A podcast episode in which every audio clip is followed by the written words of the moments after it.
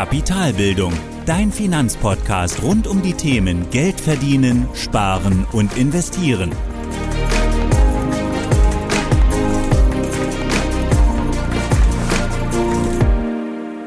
Hallo und willkommen zu einer weiteren Folge meines Podcasts. Ich bin Thorsten von Kapitalbildung und heute sprechen wir darüber, ob grüne ETFs sinnvoll, aber auch rentabel sind. Und dabei klären wir zuallererst, ob die Börse zum einen moralisch ist, also ob das Handeln mit Wertpapieren moralisch ist. Wenn wir das geklärt haben, kommen wir zu den grünen ETFs und schauen uns dort den MSCI World SRI Index an, ein Nachhaltigkeitsindex von MSCI, den wir dann schrittweise mit dem altbekannten MSCI World vergleichen auf Rentabilität, Anzahl der Unternehmen und so weiter. Und zum Schluss kommen wir dann zu einem Fazit, in dem wir die Sinnhaftigkeit, aber auch die Rentabilität in vier Punkten festhalten anhand derer du dich dann entscheiden kannst, ob es für dich sinnvoll ist, ähm, dort zu investieren oder eben nicht. Dann starten wir direkt mit dem heutigen Thema und schauen uns erst einmal auf die Moralität der Börse im Allgemeinen. Und gerade hier gibt es immer wieder die Behauptung, dass Geld mit Geld zu machen einfach nicht moralisch ist oder dass es einen faden Beigeschmack hat. Also der Wertpapierhandel an der Börse an sich. Und da schauen wir noch einmal auf die zwei Hauptaufgaben der Börse, nämlich erstens die Kapitalbeschaffung. Also Unternehmen können sich an der Börse Kapital beschaffen, als Eigenkapital durch die Ausgabe von Aktienanteilen, aber auch als Fremdkapital durch Anleihen. Die zweite Aufgabe ist dann der Wertpapierhandel, also das Handeln dieser Aktienanteile. Und da ist im Prinzip die Aufgabe die Zusammenführung von Käufer und Verkäufer. Und das bietet die Möglichkeit, eben aus einem Investment auszusteigen oder eben einzusteigen. Und diese beiden Aufgaben sind erst einmal aus meiner Sicht überhaupt nicht unmoralisch, sondern erfüllen lediglich einen Zweck, jeweils einen eigenen Zweck, und zwar die Kapitalbeschaffung für Unternehmen und die Investitionsmöglichkeiten für Anleger bzw. die Zusammenführung von Käufer und Verkäufer. Das bringt erst einmal aus meiner Sicht viele gute Dinge mit sich, also Geld für Innovation, Geld für Forschung und Entwicklung bei den Unternehmen. Wir bekommen neue Produkte, wir sichern Arbeitsplätze. Es werden Steuern gezahlt durch natürlich die ähm, Produkte, die am Markt verkauft werden, vor allem aber auch durch die Personen, die gerade mit Wertpapieren Gewinn einfahren, also die Kapitalertragssteuer, aber auch Arbeitsplätze für die Börse und wie gesagt Arbeitsplätze auch bei den Unternehmen selbst. Und damit kommen wir dann zum eigentlichen Aspekt, denn es ist nämlich so, dass nicht die Börse unmoralisch ist, sondern die Unternehmen, die an der Börse gehandelt werden oder eben die Unternehmen, die sich dort Kapital beschaffen. Genau diese Unternehmen können unmoralisch sein. Sie können Produkte herstellen und verkaufen, die anderen Menschen direkt oder indirekt schaden, zum Beispiel Waffenhersteller, Tabakfirmen, Firmen, die unter unwürdigen Bedingungen produzieren lassen, Firmen, die nicht nachhaltig und nicht ökologisch handeln und so weiter. Und die Frage ist hier ganz einfach, möchte ich an den Gewinnen dieser Firmen partizipieren? Möchte ich durch sie Gewinne in meinem Depot verwirklichen oder im Prinzip einstreichen? Das ist die Frage. Und um diese Frage beantworten zu können, schauen wir zuerst einmal auf die Wirkung. Also welchen Einfluss hat eigentlich mein Investment? Unterstütze ich diese Firmen, indem ich Aktien von ihnen kaufe oder in meinem Depot verwahre? Und da müssen wir jetzt ähm, im allerersten Schritt ganz klar sagen, nein. Ganz klar nein, denn nur wenn ein Unternehmen zum ersten Mal an die Börse geht, beim sogenannten IPO, Initial Public Offering, nur dann fließt das Geld der gekauften Aktienanteile direkt zum Unternehmen. Das heißt also, der ganze Handel danach im sogenannten Zweitmarkt hat keinen direkten Einfluss auf das, auf das Unternehmen. Hier wandert kein Geld vom Käufer der Aktienanteile zum Unternehmen, sondern lediglich das Geld wandert lediglich vom Käufer zum Verkäufer und anschließend wechseln die Aktienanteile das Depot. Indirekt muss man aber sagen, steigt natürlich der Kurs, weil man logischerweise Aktienanteile nachfragt von diesem Unternehmen. Das heißt also, der Kurswert steigt, zumindest in ganz kleinem Maße, also die Nachfrage steigt, damit eben auch der Kurs.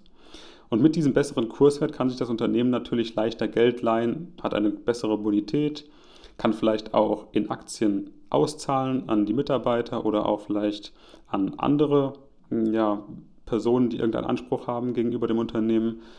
Auch die Boni der Vorstände können höher ausfallen, weil bestimmte Unternehmensziele erreicht werden, beispielsweise ein bestimmtes Kursziel. Jetzt mal ganz weit und ganz einfach gedacht. Also indirekt gibt es hier schon einen, eine, einen Einfluss, einen, ja, eine Unterstützung durch den Kauf dieser Aktien, aber auf keinen Fall direkt, weil wir hier einfach nicht den Umsatz steigern oder dem Unternehmen Geld zuspielen. Das passiert wirklich nur bei einem sogenannten IPO, wenn das Unternehmen zum ersten Mal an die Börse geht. Du siehst also, direkt hat der Handel von nicht nachhaltigen Unternehmen keinen Einfluss auf die Unternehmen, indirekt aber schon. Und noch viel größer ist die Wirkung natürlich, wenn du die Produkte dieser Unternehmen kaufst. Und hier handelt man eben nicht als Anleger, sondern ganz klar als Konsument. Und hier vergrößerst du auch direkt den Umsatz eines Unternehmens, weil du direkt die Produkte von diesem Unternehmen kaufst. Und hier musst du einfach selbst entscheiden, ob du mit diesem indirekten Einfluss beim Anlegen, beim Investieren leben kannst. Ob du damit leben kannst, dass du mit einem Unternehmen Geld an der Börse verdienst, das Menschen oder der Umwelt schadet Wichtig dabei zu verstehen ist nur, dass du eben nicht unmoralisch bist, weil du mit Aktien an sich handelst oder weil du generell investierst, sondern die Unternehmen möglicherweise, dass die möglicherweise unmoralisch handeln und du eben an deren Gewinne partizipierst. Das ist der unmoralische Teil der Börse, der unmoralische Teil beim Investieren, der unmoralisch sein kann, aber natürlich nicht muss, je nachdem, wie die Unternehmen entsprechend handeln. Und damit kommen wir auch zu den grünen Produkten am Markt, den nachhaltigen Aktien-ETFs. Und die Idee bei diesen grünen ETFs ist es, genau solche Unternehmen aus dem Index auszuschließen. Um hier mal eine Idee zu bekommen, wie die Indexanbieter solche grünen Indizes herstellen oder erstellen, schauen wir uns den grünen Index von MSCI an. Und du kennst sicherlich den MSCI World Index. Und hierin sind natürlich auch Unternehmen enthalten, die unmoralisch sein können und sehr wahrscheinlich auch sind. Da sind ganz bestimmte Unternehmen dabei, die nicht moralisch handeln, die vielleicht nicht nachhaltig handeln, nicht grün sind, nicht ökologisch, ähm, was auch immer. Die Idee ist also, genau diese Unternehmen aus dem Index auszuschließen. Und der neu entstandene Index heißt dann bei MSCI der MSCI World SRI Index. Und den Link zum Factsheet findest du natürlich in den Show Notes, kannst du dir dort genau anschauen. Wir schauen jetzt auch auf den Index und zuallererst sehen wir natürlich dieses Kürzel SRI, sonst heißt der Index erstmal gleich MSCI World, dann aber mit dem Zusatz SRI und SRI bedeutet Socially Responsible Investment. Jetzt ist aber die Frage, ja, wer schaut und bewertet eigentlich genau, ob die Unternehmen socially responsible sind oder eben nicht? Und das macht MSCI selbst und zwar durch die MSCI ESG Research oder ESG Research. Und auch hier findest du den Link natürlich in den Show Notes zu der Methodologie der ESG Research.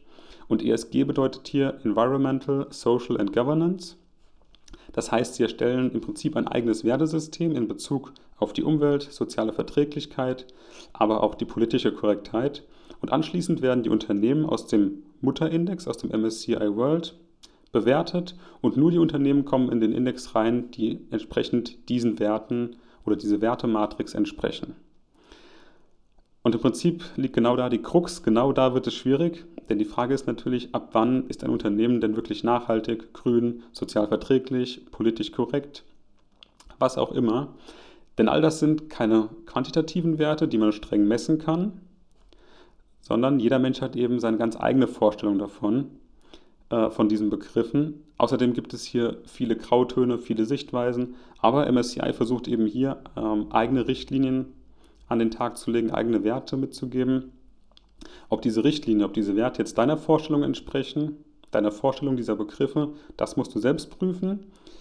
Aber zumindest ist hier der Versuch da, das Ganze in einer Tabelle, in einem Wertesystem zu überprüfen und dann eben genau die Unternehmen auszusortieren, die genau diesen Werten nicht gerecht werden. Die zweite Frage bei diesen Werten oder bei, dieser, bei diesen Kriterien ist natürlich, woher kommen die Daten zu dieser Bewertung? Also woran macht man das fest, wenn man zu einen, zum einen einen Katalog erstellt mit klaren Werten, klaren, äh, mit einem klaren Wertesystem, ist dann die Frage, woher kommen denn dann beispielsweise die dazugezogenen Daten, die genau zu dieser Betrachtung führen, zu dieser Bewertung. Und ganz klar ist, dass alle oder zumindest die aller, allermeisten Nachhaltigkeitsberichte von Unternehmen selbst kommen oder Unternehmen werden eben mit einem Fragebogen befragt, das heißt, sie beantworten selbst die Fragen. Und dort kann man natürlich nicht erwarten, dass sie selbst einen schlechten Bericht für sich ausfüllen, selbst einen schlechten Nachhaltigkeitsbericht ausfüllen. Und man kann auch nicht erwarten, dass der tatsächlich objektiv ist. Also das sollte man sich auf jeden Fall oder das solltest du dir auf jeden Fall im Hinterkopf behalten. Woher kommen diese Daten? Wie sehen die Kriterien dafür aus? Aber wir schauen jetzt erst nochmal ganz grob auf die Selektionskriterien des MSCI World SRI Index Und da stellen wir fest, wie gesagt, Basis ist der Mutterindex, der MSCI World mit gut 1600 enthaltenen Unternehmen. Und daraus werden jetzt im ersten Schritt die Unternehmen ausgeschlossen, die folgende Produkte herstellen, verkaufen oder dort involviert sind.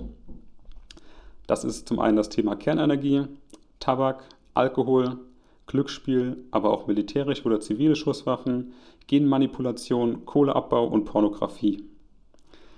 Und wenn dort jetzt all diese Unternehmen aussortiert sind, die in diesen benannten Gebieten Produkte herstellen, verkaufen oder doch dort nur involviert sind, dann ist es so, dass wir dann zum zweiten Schritt kommen. Und da werden dann bei den vorhandenen Unternehmen, die noch übrig geblieben sind, die besten 25 Prozent, die diese ESG-Bewertung erfüllen, aus jedem Sektor ausgewählt. Also nur die oberen 25 Prozent kommen dann wirklich in den MSCI World SRI-Index.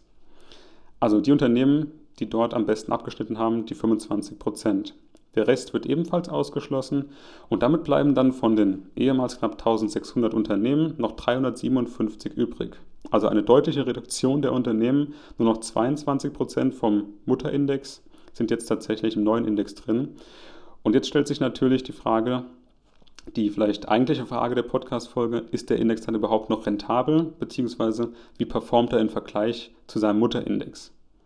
Und tatsächlich bewegen sich beide Indizes ziemlich gleich und das bereits seit 2007. Auch der Fall und auch der steile Aufstieg durch Corona sieht ziemlich gleich aus, also sind sehr gleich gefallen, sehr gleich wieder gestartet.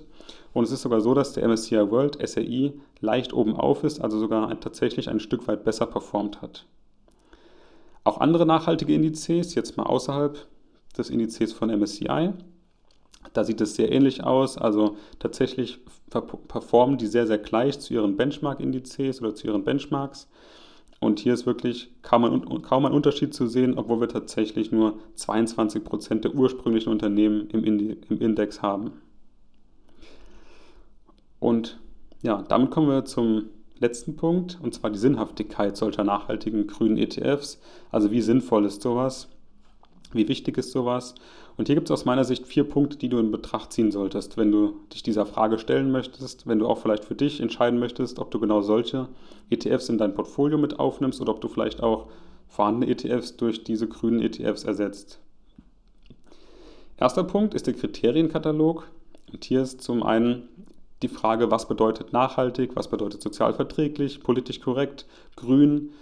Ähm, all diese ja, sehr, sehr schwammigen, sehr, sehr subjektiven Begriffe. Was bedeutet das eigentlich für den Indexanbieter? Also wie bewertet er diese Systeme? Wie möchte er diese Begriffe bewerten? Die Frage ist dann natürlich auch zum Kriterienkatalog, woher kommen die Daten, woher kommen die Bewertungen? Also meistens kommen genau diese Inputs für die Bewertung von den Unternehmen selbst. Dann ist die Frage, finde ich den Verkauf beispielsweise von Alkohol wirklich unmoralisch oder nicht vertretbar? Also hier ganz klar nochmal die Kriterien in Frage stellen ist das für mich wirklich genauso? Sehe ich das so, dass Alkohol nicht verkauft werden darf? Ist das für mich unmoralisch, nicht vertretbar? Und die Frage auch, ähm, sind im Anschluss wirklich alle Unternehmen aussortiert, die nicht nachhaltig handeln? Gerade wenn wir uns jetzt nochmal den MSCI World Index, SRI, anschauen, dann ist es ja so, dass im zweiten Schritt die 25 Besten einer Branche dazu genommen werden, was natürlich aber nicht heißt, dass sie dann unbedingt nachhaltig sind, sondern sie sind einfach die Besten der Unternehmen aus dieser Branche. Wenn aber alle Unternehmen dieser Branche nicht nachhaltig sind, dann sind auch die besten 25 Prozent nicht nachhaltig und handeln vielleicht unverantwortlich. Also hier einfach nochmal ganz klar den Kriterienkatalog in Frage stellen von dem Index, von dem Index selbst und dann schauen, okay, macht es für mich Sinn, möchte ich daran teilhaben, möchte ich das genauso machen, passt das für mich, entspricht das auch meinem Wertesystem, weil das ist am Ende auch die Frage. Der zweite Punkt zur Betrachtung ist hier die Wirkung. Also die Frage, wie groß ist denn wirklich die Wirkung, wenn ich solche Unternehmen in meinem Portfolio habe?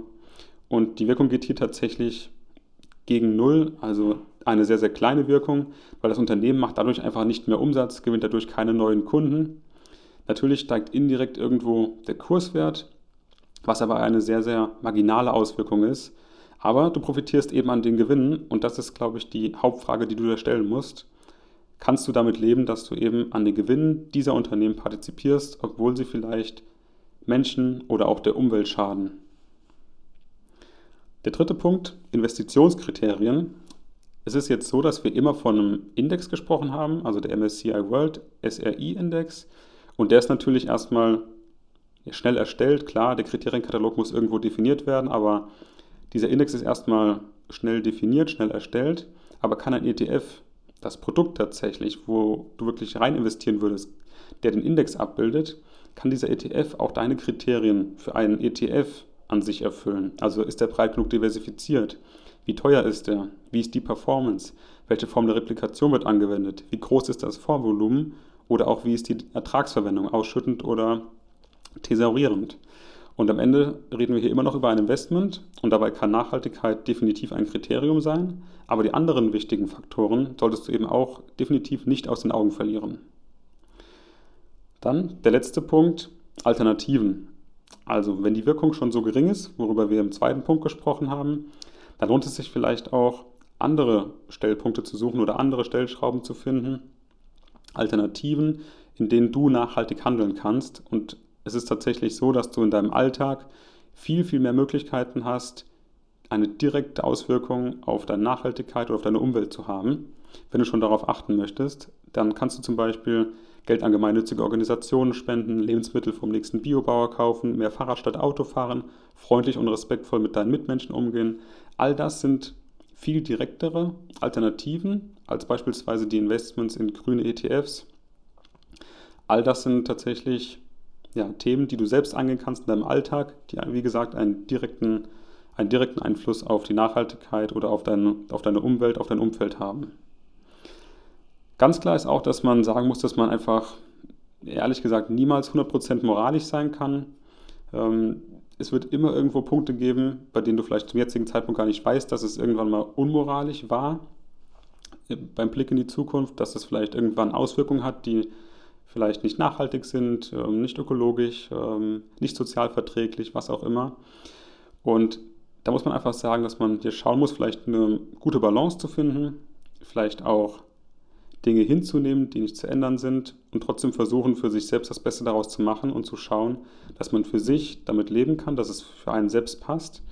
Und schlussendlich musst du einfach nur wissen, wie du diese grünen Geldanlagen handhaben möchtest, ob es für dich in Ordnung ist, damit zu leben, dass dort vielleicht Unternehmen drin sind, gerade in großen Indizes, die ganz bestimmt nicht nachhaltig handeln, vielleicht nicht so nachhaltig wie andere Unternehmen, vielleicht auch nicht so sozial verträglich sind, anderen Menschen direkt oder indirekt schaden, vielleicht schlechte Arbeitsbedingungen bereitstellen und so weiter. Also all das gibt es natürlich, all das passiert natürlich auch. Und die Frage ist hier, ob du dann trotzdem noch an den Unternehmen partizipieren möchtest oder an den Gewinnen des oder der Unternehmen partizipieren möchtest.